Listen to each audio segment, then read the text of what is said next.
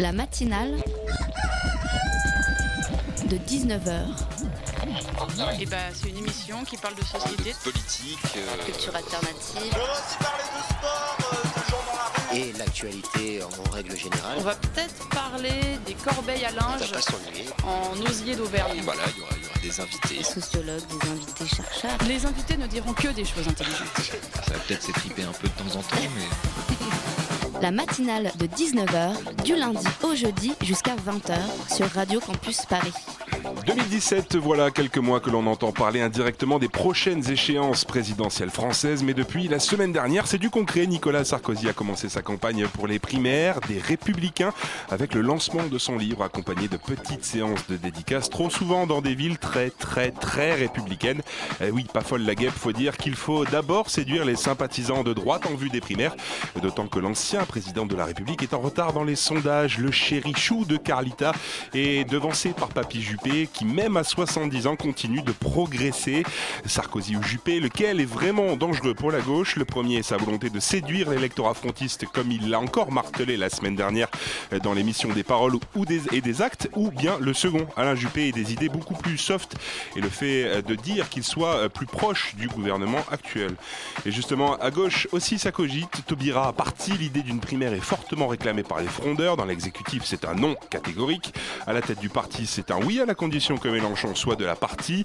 À la gauche de la gauche, oui, mais si Hollande ne gagne pas. L'extrême gauche, oui, mais sans Hollande. Bref, c'est un peu la panique. Et pour y remédier, le gouvernement va sortir sa dernière arme, le remaniement, à venir dans les prochaines semaines. Et sachez que l'Elysée a déjà testé les noms des possibles futurs ministres à la tête, euh, à la haute autorité pour la transparence, afin d'éviter une nouvelle affaire Cahuzac. Jean-Marc Ayrault pourrait même faire son retour au sein du gouvernement. Bref, comment faire du neuf avec du vieux? Quoi qu'il en soit, il va falloir faire vite. Les mouvements de taxi, VTC ou encore agriculteurs ne sont que les prémices d'une France qui va mal. Aux politiques de droite et de gauche, arrêtez de ne voir que vos petits intérêts de politiciens. Mettez-vous au boulot et trouvez des solutions pour éviter que 2017 ne devienne un 21 avril 2002 à l'envers.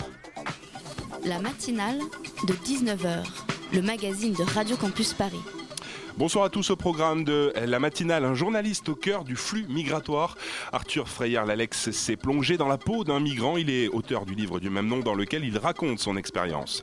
En seconde partie, on parlera cinéma avec Contre-courant, une plateforme dédiée à la diffusion et à la connaissance des cinémas de l'Inde, du Bangladesh, du Népal, l'Asie, du Sud en France. À 19h30, le reportage de Martin sur les jeunes du service civique à Rome Civique euh, qui vient en aide aux populations roms. Et puis en fin d'émission, la chronique de Vincent sur les prostituées de Belleville. Réagissez sur les réseaux, réseaux sociaux, pardon, hashtag matinale19h ou sur notre compte at Campus Paris. Il est 19h04 sur le 93.9 et jusqu'à 20h on est ensemble pour la matinale. ne plus voir ces troupeaux d'humains dériver sur ces bateaux sous le regard de ceux qui ne veulent rien voir. Ouvrir son cœur et son esprit, ouvrir les frontières de son pays à ceux qu'on a privés du droit de vivre heureux. C'est l'un des soutiens de la crise migratoire qui secoue l'Europe depuis septembre dernier. Francis Lalanne vous invite donc à ouvrir son cœur, votre cœur. Et ce soir dans la matinale, on reçoit non pas Francis Lalanne, mais un journaliste qui a enquêté à l'intérieur même des vagues d'immigration du Pakistan à la jungle de Calais, dans la peau d'un migrant. C'est l'ouvrage d'Arthur Freyer-Lalex. Bonsoir. Bonsoir. Pour m'accompagner également sur cette interview, Mélina, bonsoir. Bonsoir Thibault. Alors Arthur Freyer-Lalex, vous n'en êtes pas à votre coup d'essai dans l'immersion. Vous aviez déjà, euh, vous vous étiez déjà mis dans la peau d'un maton de l'administration pénitentiaire. Euh, Qu'est-ce qui cette fois vous a motivé à vous immerger dans la peau d'un migrant? La question migratoire, elle est, elle est vieille de 15 ans, plus de 15 ans si on y regarde bien. On parle beaucoup des Syriens aujourd'hui depuis un an ou deux. Mais euh, début des années 2000, c'était les Sénégalais qui partaient sur les, les îles Canaries.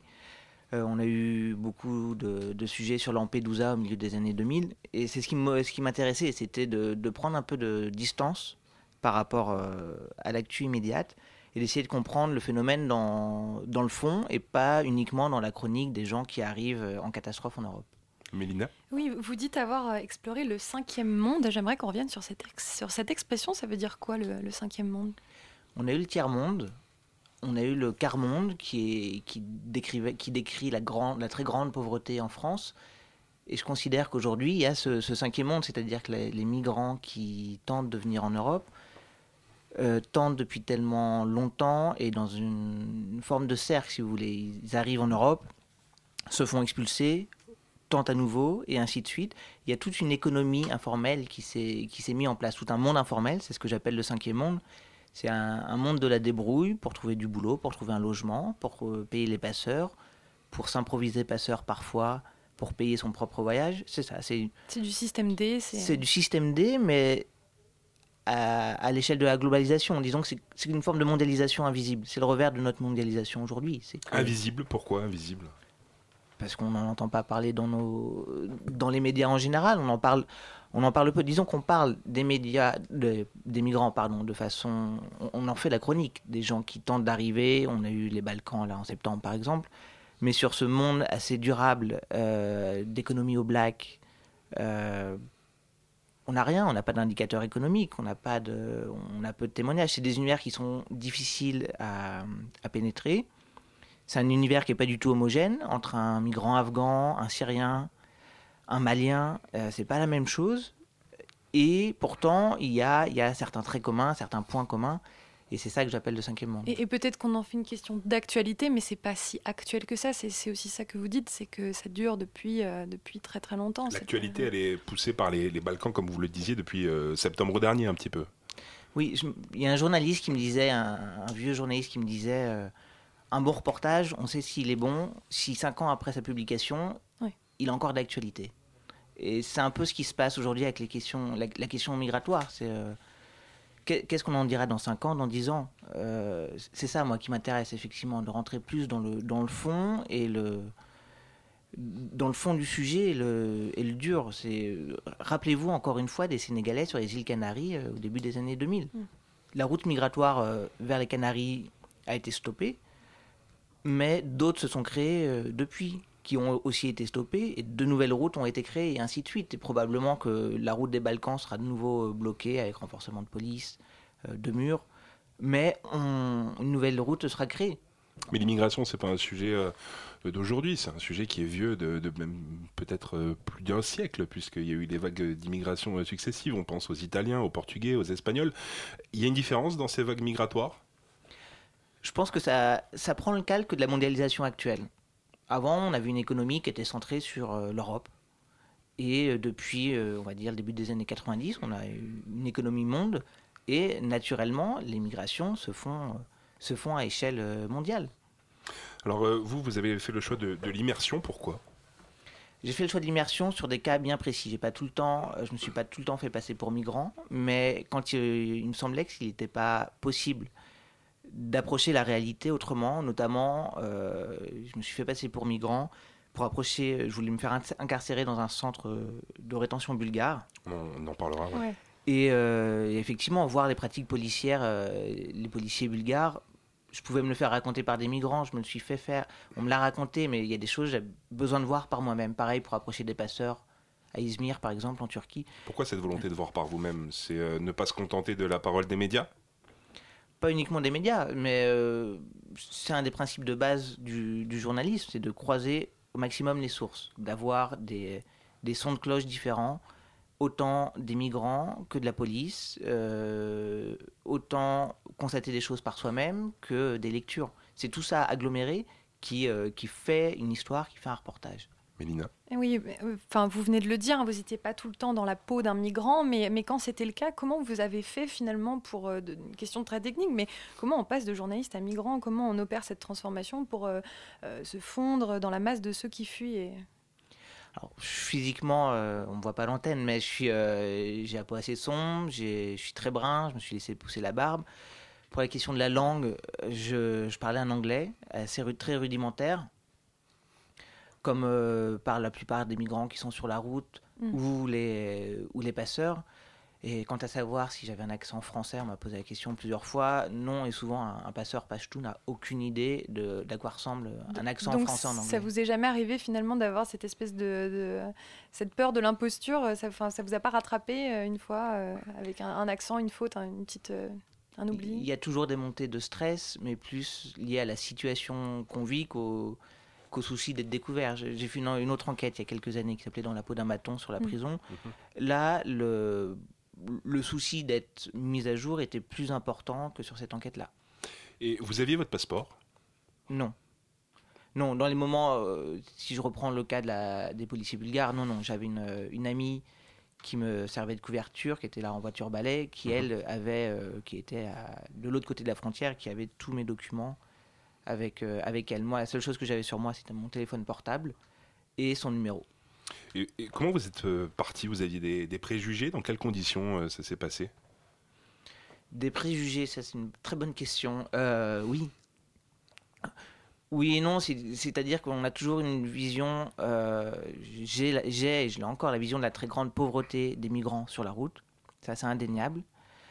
Par contre, ce que j'appréhendais pas, c'était la complexité de la situation. On se voit, on, on constate qu'il y a une zone grise qui s'est installée, encore une fois en référence à ce cinquième monde, où des migrants sont par- parfois passeurs sur certaines, dans certaines zones. C'est- C'est-à-dire que ils se retrouvent euh, bloqués en Turquie ou ils se retrouvent bloqués à Calais. Ils n'ont aucune compétence technique pour trouver du boulot. La seule chose qu'ils connaissent, c'est les rondes des policiers, euh, les points de passage, là où se garent les camions à Calais, par exemple. Et de migrants, on devient euh, de fil en aiguille passeur.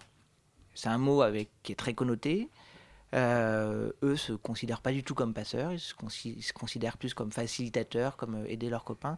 Et ça, effectivement, c'est une complexité euh, que, notre droit, par exemple, qui réprime les passeurs, n'arrive pas à saisir.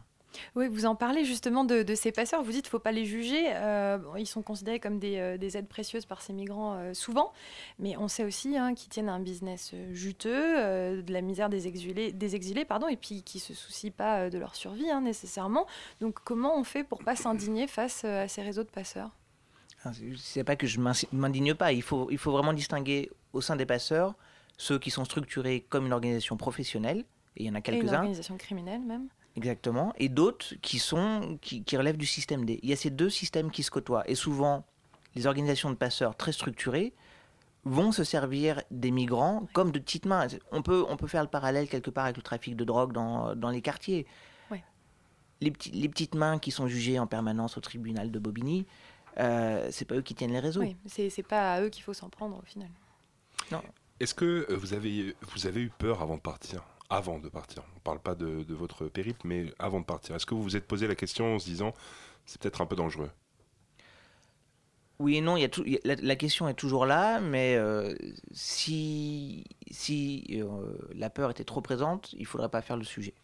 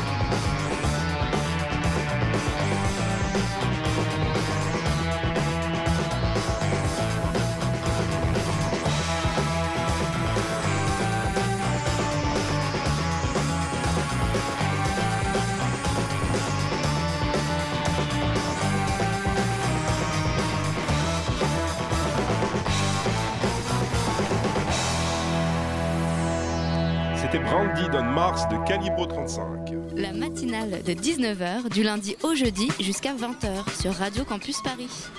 19h17, nous sommes de retour sur Radio Campus Paris avec Arthur Freyer-Lalex, auteur du livre Dans la peau d'un migrant. Euh, quel a été votre parcours? Euh, Vous êtes parti euh, du Pakistan, c'est ça? Alors, je suis parti un mois au Pakistan, à Peshawar. Euh, je suis retourné en France. Je suis ensuite passé en Turquie, j'ai passé euh, un mois. J'y suis revenu plusieurs fois. J'y suis revenu deux fois en Turquie, à des moments différents. Quelques mois d'intervalle pour euh, retrouver les personnes que j'avais rencontrées d'abord pour euh, comprendre justement que la route n'est pas, linéaire. Elle se fait pas en, en 20 jours.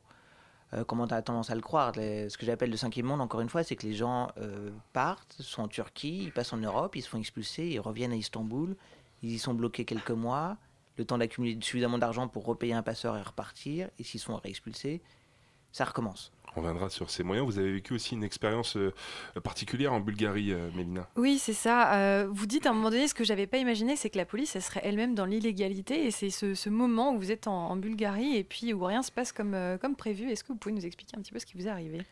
J'avais prévu de me faire, euh, j'espérais me faire euh, incarcérer dans un centre de rétention bulgare. Je me suis retrouvé face à des policiers euh, au petit matin dans un village. Et quand je leur ai demandé à ce qu'ils m'emmènent au commissariat, ils m'ont emmené en- dans la direction inverse, en pleine campagne, où là, ils m'ont fouillé, menacé, et ils ont fini par me mettre dans leur coffre de voiture, m'enfermer dans leur coffre jusqu'à la frontière avec la Turquie, où là, au milieu des champs, au milieu de nulle part, ils m'ont fait sortir de leur coffre, ils m'ont euh, coupé les sangles de mon sac à dos pour pas que je puisse le porter, et ils m'ont renvoyé dans les champs en me disant de ne plus jamais revenir chez eux.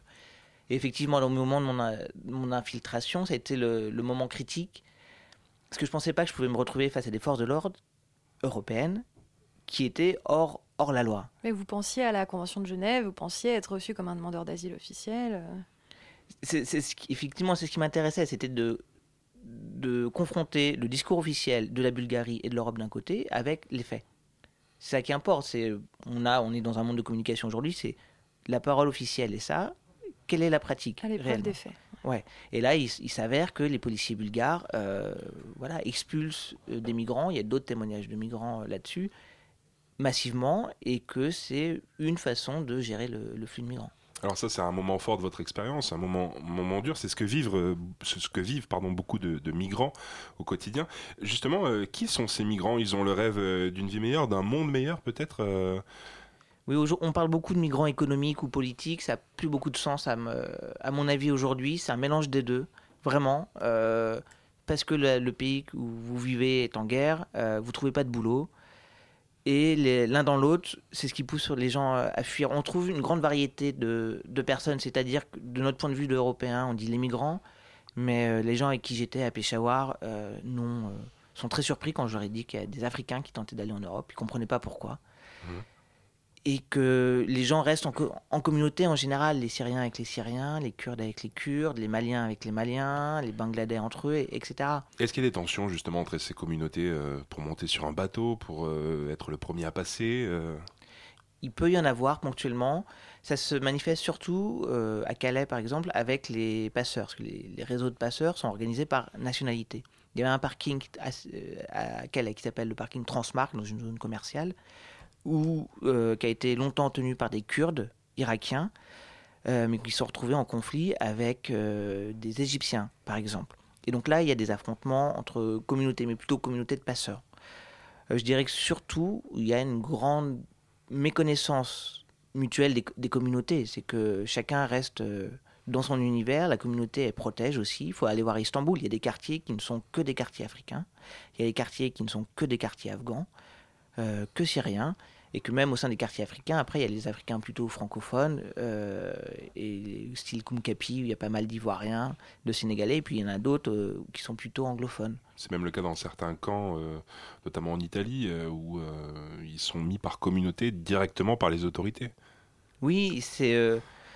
Est-ce que c'est bien ou pas bien? J'aurais du mal à répondre à la question parce que, encore une fois, la communauté, elle protège. Est-ce que c'est pas encore une fois une quelque part une ségrégation en fait? Voilà, au lieu d'inclure les gens, les migrants qui arrivent chez nous, on, on les inclut pas, on les intègre pas. Et est-ce que finalement euh, c'est pas une ségrégation de la part euh, des autorités que de vouloir aussi euh, cloisonner ces communautés entre elles? Alors pour moi, la ségrégation, elle est plus dans le fait de les, maintenir dans un camp, que ce soit par nationalité ou pas. Plutôt, euh, la ségrégation, c'est vraiment le fait de ne pas les intégrer au sein de la, de la société d'accueil. Plus que de dire il y a un endroit où il n'y a que des Afghans et un autre où il n'y a que des Syriens. C'est euh, un projet de, vie meilleure. On, peut voir des fois euh, des témoignages. euh, je pense à un homme qui a raconté, euh, penser qu'à Paris, des hélicoptères diffusaient du parfum sur la ville, que le gouvernement allait l'accueillir, lui offrir un travail, un logement. Que pense-t-il quand ils sont dans leur voyage? Et a effectivement une image complètement déformée de, de l'Europe. Quand j'étais au Pakistan, j'ai rencontré quelqu'un dont le frère était bloqué à Lille et qui me disait ah, mais mon frère, euh, l'État le paye et il mange gratuitement tous les jours. Sauf qu'en gros, en discutant avec lui, il s'avère que son frère est à Calais, que manger tous les jours sur les restos du cœur et que l'État qu'il paye, c'est 200-300 euros pour euh, payer la tente et se payer la tente et quelques vêtements. Donc, mais le frère ne peut pas mentir.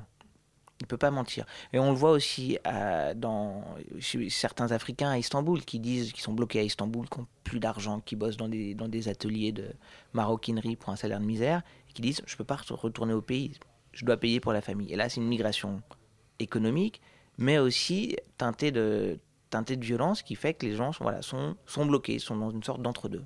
Est-ce qu'il y a une volonté euh, plus forte peut-être de, de- de partir pour euh, donner de l'argent à la famille ou pour s'en sortir soi-même? Non, c'est avant tout pour donner de l'argent à la famille. C'est euh, c'est- les sommes transférées de l'Europe euh, dans les pays d'origine sont, sont énormes. Je crois que l'Europe à l'Afrique, c'est 33 milliards, euh, 33 milliards de- d'euros euh, l'année dernière, estimé par le FMI ou la Banque mondiale. Juste, il faut mettre ce chiffre, par exemple, 30 milliards euh, en parallèle avec l'argent versé pour l'Europe pour euh, maintenir les migrants, qui était de 3 milliards cette année. C'est ridicule. il y a un coût, forcément, euh, un coût euh, de la vie, la mort par exemple, elle est très présente, Euh, mais il y a aussi un, euh, physique, peut-être, qui, est très difficile pour les migrants. Ils partent, vous, l'évoquiez tout à l'heure, sans savoir, sans connaître la date d'arrivée. C'est dur, physiquement, mentalement. c'est très dur physiquement et peut-être un aspect que j'ai pas suffisamment eu le temps de creuser, c'est les, pathologies qui développent. Je veux dire les, maladies. Il y a des gens qui se retrouvent avec des ulcères, avec des débuts de tumeurs. Euh, vous regardez encore une fois les Africains à Istanbul, ils ont tous des maladies, euh, enfin des troubles musculo-squelettiques, parce qu'ils bossent dans les ateliers, donc ils ont tous des tendinites aux poignets, aux coudes, aux épaules. C'est tout ça accumulé. La peur de se faire prendre aussi? Oui, ça dépend des pays. En Turquie, il n'y a pas beaucoup de crainte, en France, beaucoup plus. Il y a un coût financier également? Ça coûte cher de quitter son pays pour rejoindre l'Europe? Ça coûte très cher. Ça coûte euh, pour le, le Pakistan, c'est 8000 euros en non garantie. Ça peut monter jusqu'à 20 000 euros. Si, euh, si le voyage est ce qu'on a, les passeurs appellent garantie, c'est-à-dire que vous faites prendre par la police, les passeurs se- vous assurent qu'ils vous renvoient euh, à votre destination. Mais là, ça coûte euh, ouais, plus de 20 000 euros. Et au sein des, des passeurs aussi, il y a, il y a des restrictions. j'ai pu, j'ai pu voir, notamment au niveau du poids. Oui, les, les gens trop gros. C'est un passeur qui m'a dit ça à- au Pakistan qui me disait qu'effectivement il, il considérait qu'il ne fallait pas envoyer les gens trop gros parce que ça, il les cachait dans des camions, ça prenait trop d'espace, euh, qu'il euh, il consommait beaucoup d'eau et beaucoup de nourriture, c'est ce qu'il me disait. Mais qu'à l'inverse, grand seigneur, il faisait demi-tarif pour les enfants. Parce qu'à l'inverse du gros, l'enfant euh, prend peu de place. Donc on peut mettre deux enfants dans la cache d'un gros. Et donc c'était euh, 3500 dollars au lieu de, de 7000. Ouais, c'est des vrais businessmen, quoi. Euh, en fait, on, s'interroge, on se dit, euh, après deux ans, votre regard sur euh, l'immigration, à quel point il a changé après ces deux années-là? Moi, je considère aujourd'hui que l'immigration est, quelque chose d'inéluctable. Sans, même porter un jugement moral dessus, c'est fait partie de l'histoire et elle se fera aujourd'hui. Et qu'on est effectivement à des années-lumière de la, réponse à apporter quand on, est en train de discuter de, forces politiques, de forces de police ou des murs à construire. On l'a bien vu là, sur, à 15 ans de distance, l'immigration se fait. Ouais. Et puis, euh, vous atterrissez euh, à la fin à Calais, nous qu'on connaît un, peu mieux en tant que Français, on en parle beaucoup dans les médias. Mais vous, vous étiez accompagné à ce moment-là par un avocat. Donc, vous aviez un regard un petit peu différent et vous, vous dites avoir eu la sensation d'avoir affaire à un système inextricable euh, qui est à la fois tentaculaire et artisanal. Comment ça s'explique, cette espèce de contradiction? Parce que c'est le. On serait presque tenté de dire que le, que le métier de passeur, c'est presque le deuxième plus vieux métier du monde.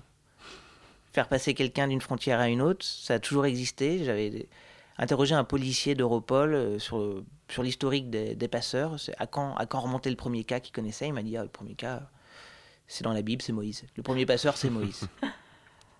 Merci beaucoup Arthur Freyer-Lalex. Je rappelle votre livre Dans la peau d'un migrant, c'est aux éditions Fayard. Merci à toi Mélina. Merci beaucoup.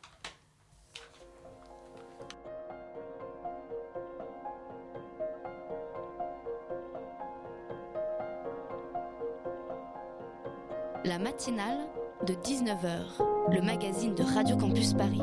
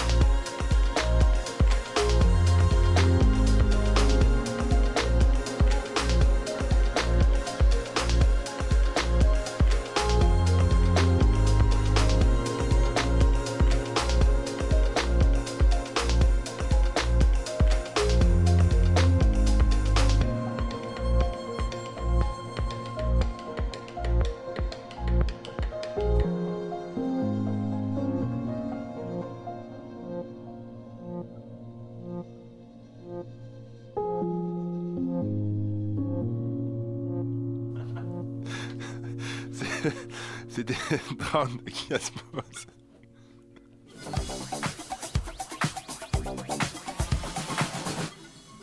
Et 19h30 sur Radio Campus Paris. Continuez à réagir sur les réseaux sociaux, hashtag matinale19h ou sur notre compte Facebook, la matinale de 19h. Martin nous a rejoint en Salut. reportage des euh, jeunes en service civique pour aider les populations roms contracter cela donne Rome Civique, un programme mis en place depuis deux ans par l'association des enfants du canal.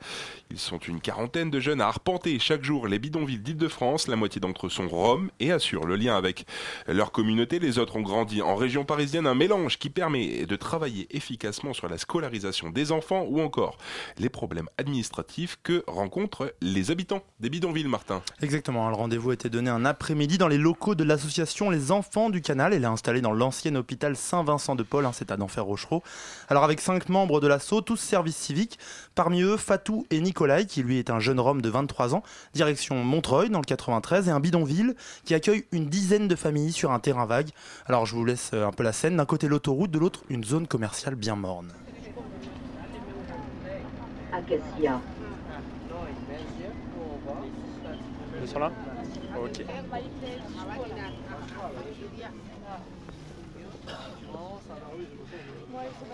Alors on vient de se faire euh, allez, deux lignes de métro, un bus. Voilà. Euh, question d'abord, où est-ce qu'on est là Alors là, on est à la station Acacia.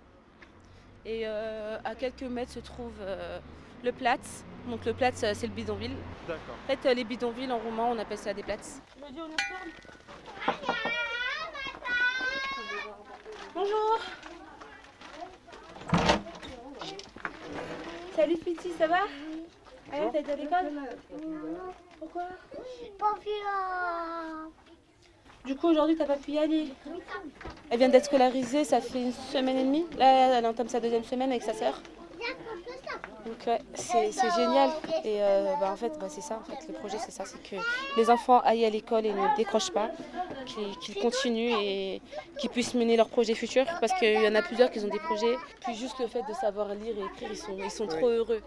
Ils sont trop heureux, ils ont une motivation. J'avais pas cette motivation à ma jeunesse, moi, c'est possible. Je l'avais pas, je sais. Ils m'ont réveillée, euh, je suis malade, maman. Mais eux, euh, on arrive, ils sont taqués, ils sont prêts. Allez, on va à l'école, on va à l'école. C'est trop cool.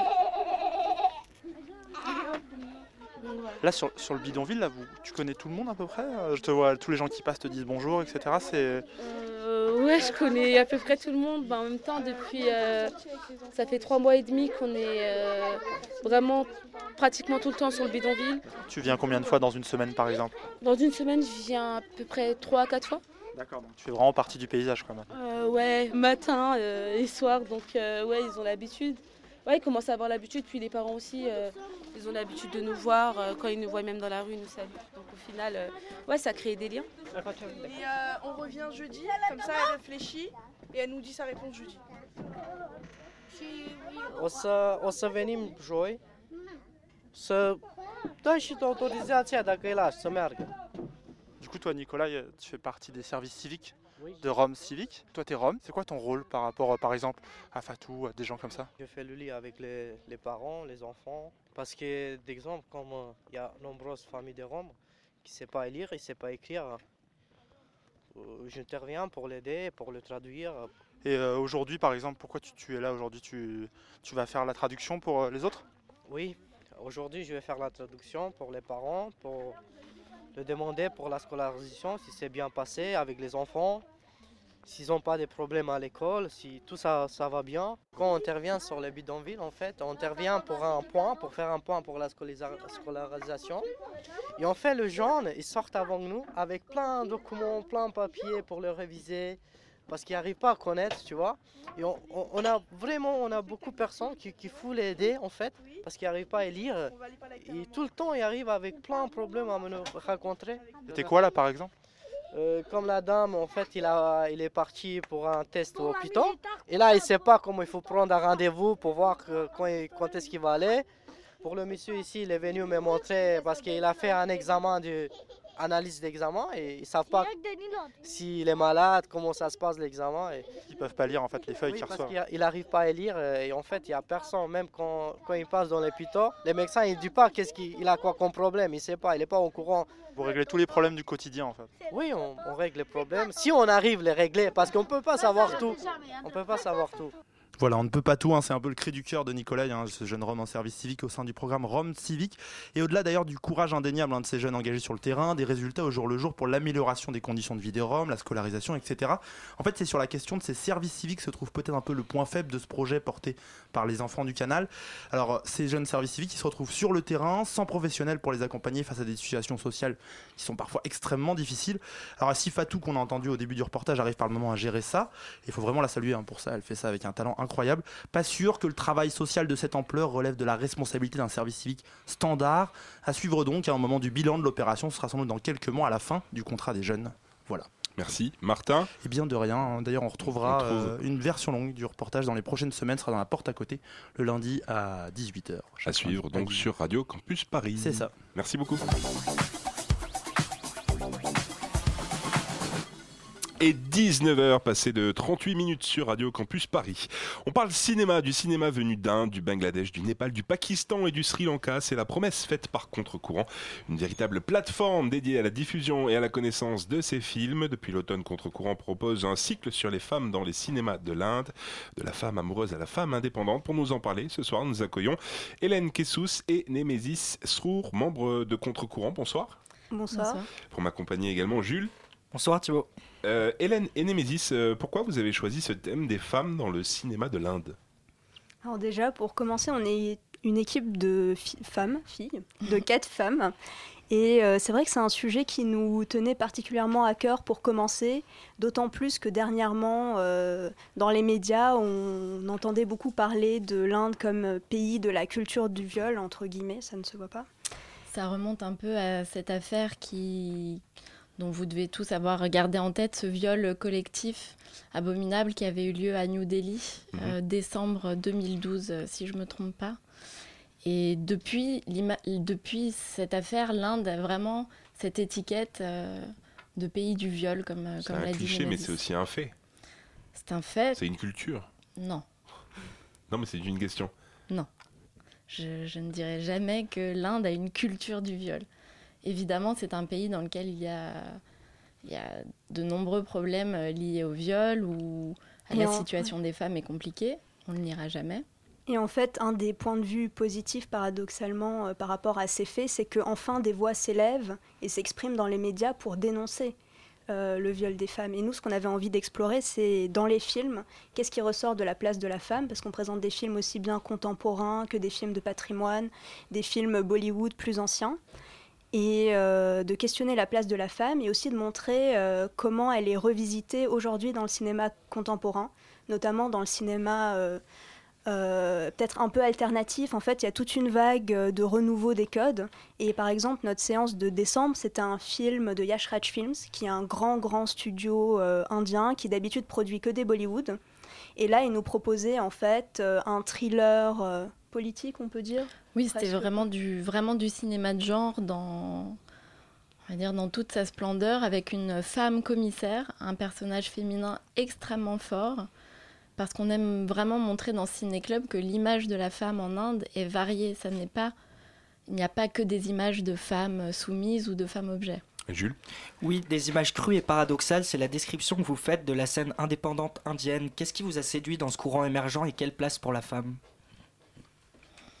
En fait, euh, ouais, j'ai envie de dire que paradoxalement, c'est les personnages féminins qui émergent beaucoup dans, mm. ces, dans ces courants. Donc là, il y a Mardani qu'on a présenté en décembre. Il y a Biais Pass euh, qu'on passe samedi prochain, où euh, le personnage principal reste un homme, mais en fait, on voit en personnage secondaire une femme qui assume son désir. Et des femmes, c'est un. Des femmes. Le personnage principal, enfin le personnage qu'on suit, c'est un jeune homme qui, et qui devient gigolo pour pouvoir, pour pouvoir subvenir aux besoins de sa famille, et donc qui se retrouve dans ce, euh, dans ce milieu féminin, totalement donc des femmes délaissées par leur mari, qui sont très contentes euh, de, de trouver ce jeune homme.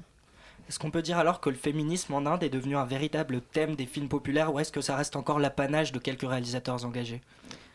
Euh, ouais, j'irai pas jusqu'à dire que c'est un thème populaire, mais c'est un thème euh, qui parle aux gens aujourd'hui. Et euh, c'est des questions que le public a envie de voir au cinéma. Ça fait avancer des débats de société. ça fait réfléchir et Mais Ça- c'est aussi d'une extrême violence. Par exemple, il y a un film euh, NH10 qui est sorti l'année dernière où, euh, je sais pas, on va le programmer, je sais pas si je dois raconter la fin, mais en tout cas, ça finit euh, dans un bain de sang et Mardani euh, aussi. Et en fait, il y a vraiment un- une, comment dire, une vengeance de la part de ces femmes à l'encontre des hommes et de ce qu'ils incarnent.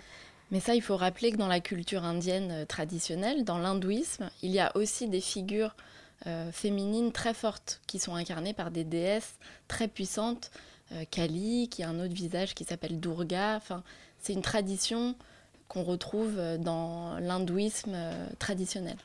Oui, et cette tradition, elle donne aussi un rapport particulier des Indiens à l'image. Vous racontez ainsi les vibrations des spectateurs dans les salles de cinéma. Qu'est-ce qui fait, selon vous, la vitalité de ce public? Alors le public aussi a beaucoup changé euh, ces dernières années avec l'arrivée des multiplexes. Et euh, du coup, il faut faire vraiment une distinction entre le public des multiplexes dans les grandes villes et le public euh, des salles euh, à un seul écran. C'est vraiment deux types de publics très différents. On a un public plus populaire dans les salles à un seul écran. Et plus masculin. Et beaucoup plus masculin, en effet.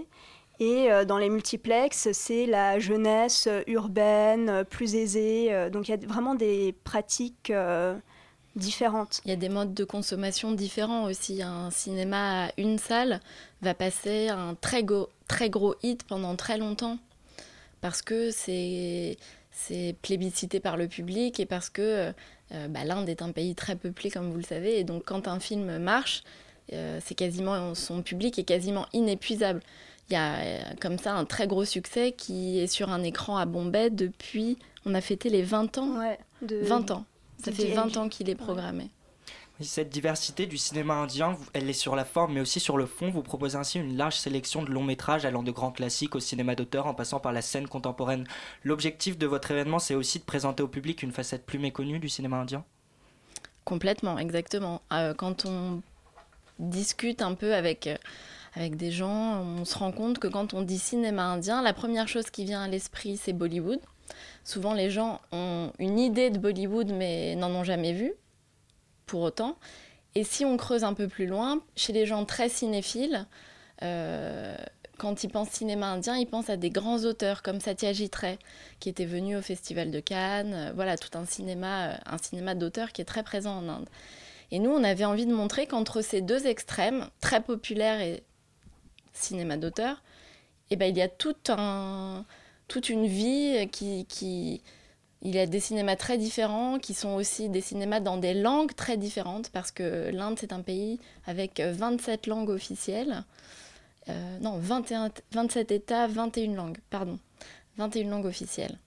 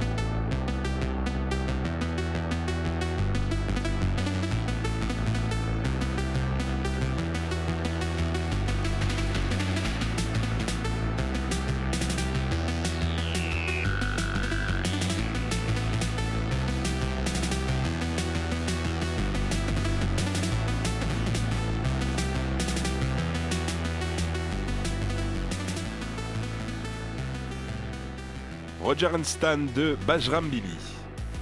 La matinale de 19h sur Radio Campus Paris. 19h48, nous sommes de retour dans la matinale avec Hélène et Némésis de la plateforme Contre-Courant qui propose un cycle cinématographique sur les femmes dans les cinémas de l'Inde. Jules, tu as une question? Oui, de la femme amoureuse à la femme indépendante. C'est le titre de votre ciné-club. Le cinéma indien n'autorise-t-il pas la femme à être à la fois amoureuse et indépendante? C'est vrai que c'est un peu la question qu'on a voulu poser et je pense qu'on découvre au fur et à mesure des films que ça, peut, ça arrive de manière euh, contemporaine. plus Oui, c'était surtout en fait parce que de l'intituler, euh, d'intituler ce premier cycle comme ça, ça nous permettait d'insinuer cette idée d'histoire du cinéma, puisque les rôles de femmes euh, très indépendantes, on en trouve quand même très peu euh, dans dans un cinéma euh, euh, qui est plus ancien. Moi, je voulais revenir sur votre plateforme Contre-Courant, euh, et notamment sur le, le cinéma de l'Asie du Sud. Euh, quelle est la particularité de ce cinéma par rapport aux, aux films occidentaux qu'on peut voir, qu'on a l'habitude de voir, par rapport aux thématiques abordées peut-être Je pense que, bon, déjà, on est dans une démarche, on n'a pas envie de toujours justement opposer les films d'Asie du Sud aux films euh, occidentaux. Mais c'est vrai qu'après, on va trouver des thématiques que moi je trouve, on trouve beaucoup moins dans le cinéma français, par exemple, qui est la, la question de l'exil. Et dans l'émission précédente, vous parliez des- de la question de la migration, de l'immigration. c'était la même émission. Pardon, dans le le sujet précédent. sujet précédent. Euh, et euh, par exemple, on a un très beau film pakistanais qui traite de cette question, mais sur le mode euh, un peu Bollywood, c'est-à-dire qu'il y a des séquences chantées, dansées, et ça n'empêche pas pourtant de relater toute la tragédie en fait que vivent ces jeunes hommes pakistanais qui veulent quitter leur pays et qui sont prêts à tout en fait. Et pourquoi on ne le voit pas en France euh, ou dans les pays occidentaux? Par exemple, les Oscars, tout simplement. Euh, je me suis euh, renseigné tout à l'heure, je suis allé voir euh, sur les, les cinq dernières années, on voit des films euh, nommés dans la catégorie film étranger, suédois, danois, français, suisse, roumain, japonais. Et le plus euh, exotique que j'ai trouvé, c'est le Kazakhstan. Euh, pourquoi euh, pas les, les pays d'Asie du Sud? Bah, D'ailleurs, oui, vas-y. Pardon, du coup, quand même, il faut dire que justement, cette forme dans laquelle il y a des, des chants et des danses à l'intérieur d'un film qui parle pourtant d'un sujet sérieux, ça décrédibilise le film. Ces films ont mauvaise presse, on est obligé de pour, le le- dire. pour les Occidentaux Oui, pour les Occidentaux. Il faut quand même reconnaître que euh, derrière le mot Bollywood, c'est souvent des idées très négatives qui se cachent, alors qu'il y a des, Bollywood absolument extraordinaires, très engagés, qui parlent de thèmes euh, sociétaux, euh, politiques. Enfin, je veux dire, euh, ça n'a pas de. La forme, la forme qui comprend des chants et des danses n'empêche pas un traitement sérieux d'un sujet sérieux. Oui, parmi, parmi les thématiques euh, récurrentes de ce cinéma de l'Asie du Sud, on trouve un engagement politique fort. Est-ce que c'est une spécificité des jeunes réalisateurs ou est-ce que ça a toujours été là? Ça a toujours été le cas. Je veux dire, si on remonte euh, même au cinéma euh, des années 50, enfin, les films par exemple de Raj Kapoor, c'est des films qui sont euh, engagés socialement, qui, euh, qui, qui ont pour but de dénoncer. Les films aussi de Guru Dutt, le les, les films Bollywood avec la grande star Amitabh Bachchan, c'est des films qui par moments font référence à la colonisation britannique et qui ont un- vraiment un discours assez véhément. Donc vraiment dans ce cinéma populaire, il y a vraiment euh, un, un- un véritable engagement ouais, des réalisateurs. Simplement, pardon si je peux me permettre, on n'a juste pas dénoncé les mêmes choses aux mêmes époques. Et pour revenir sur le cinéma indien, vous évoquez une volonté de réalisme dans ce cinéma contemporain. Qu'est-ce que cette nouvelle vague nous dit des évolutions de la société indienne? Bah, cette nouvelle vague, déjà, elle essaye de faire comprendre au monde, je pense, que l'Inde est un pays aussi urbain, que l'Inde n'est pas qu'un pays euh, euh, de campagne et de vaches sacrées. Euh, L'Inde n'est pas que l'Inde de Gandhi. Je trouve que c'est vraiment une image qui reste très forte dans, Mais l'Inde qu'on voit dans les films occidentaux, par contre, on en voit, euh, c'est pas forcément celle-là. Pas toujours, en tout cas. Alors là, il faut me dire à quoi vous pensez. Ouais. J'ai pas les films en Ça fait tête, un peu mais. euh, suspense. Non, non, j'ai pas les films en tête, mais euh, non, c'est toujours la campagne. euh, Je veux dire surtout en fait dans les. Je pense que tu fais référence aux films d'auteurs euh, indiens qu'on a l'habitude de voir dans les circuits de festivals en France. C'est vrai que c'est plutôt. sont euh, plébiscités du coup par le public occidental. Ces films Ouais. sont un peu formatés pour, euh, pour les grands festivals. Vous dites euh, l'Asie du Sud, c'est tout un continent de cinéma à explorer. Comment on l'explore ce cinéma? Vous avez deux, trois films comme ça pour les auditeurs qui auraient envie euh, de, de se mettre, de s'initier à, à ce cinéma? Alors déjà, on a envie de leur dire venez au ciné-club tous, Déjà, les... oui. tous les deuxièmes samedis du mois. Et euh, ben, moi, j'ai envie de conseiller NH10, NH10, voilà. Euh, qui est un très très bon film qui est sorti euh, l'année dernière. Qui est sorti en Inde hein, l'année dernière. Oui, exact, pas en France. Euh, pour ceux qui l'ont raté, il y a Titli, qui est un très beau film qui était à Cannes, euh, c'était en 2014 hein, déjà. Ouais. Et là, il y a un autre film indien qui va sortir euh, en juin, qui est Chotikut, la quatrième voix. Très bien. Merci Voilà. Hélène Kessous et Némésis Roux. La prochaine séance? Samedi. Samedi. Où ça? Samedi 13 à 11h au Reflet Médicis. 11h30, pardon. 11h30, Reflet Médicis. Ben, les auditeurs y seront peut-être. Merci beaucoup et merci à toi Jules. La matinale de 19h. Le magazine de Radio Campus Paris. Du lundi au jeudi jusqu'à 20h. Et Vincent nous a rejoint sur le plateau de la matinale. Bonsoir Vincent. Bonsoir. Alors tu viens nous parler euh, ce soir, là, non, la semaine dernière, pardon, l'Assemblée nationale a adopté une première version d'une loi sur la prostitution. Et ce texte, euh, vous en avez sûrement déjà entendu parler, puisque ça fait trois ans que le gouvernement l'a mis sur le tapis. Oui, et en trois ans, le gouvernement n'a pas changé de perspective. Déjà en 2012, le sujet avait fait beaucoup de bruit, puisque cette loi propose de pénaliser les clients et non pas les prostituées. Avec ce texte, le client se verra attribuer une amende de 1500 euros. Euh, le projet mettrait aussi un terme au délit de racolage et créerait, créerait ce que les députés appellent un parcours de sortie de la prostitution.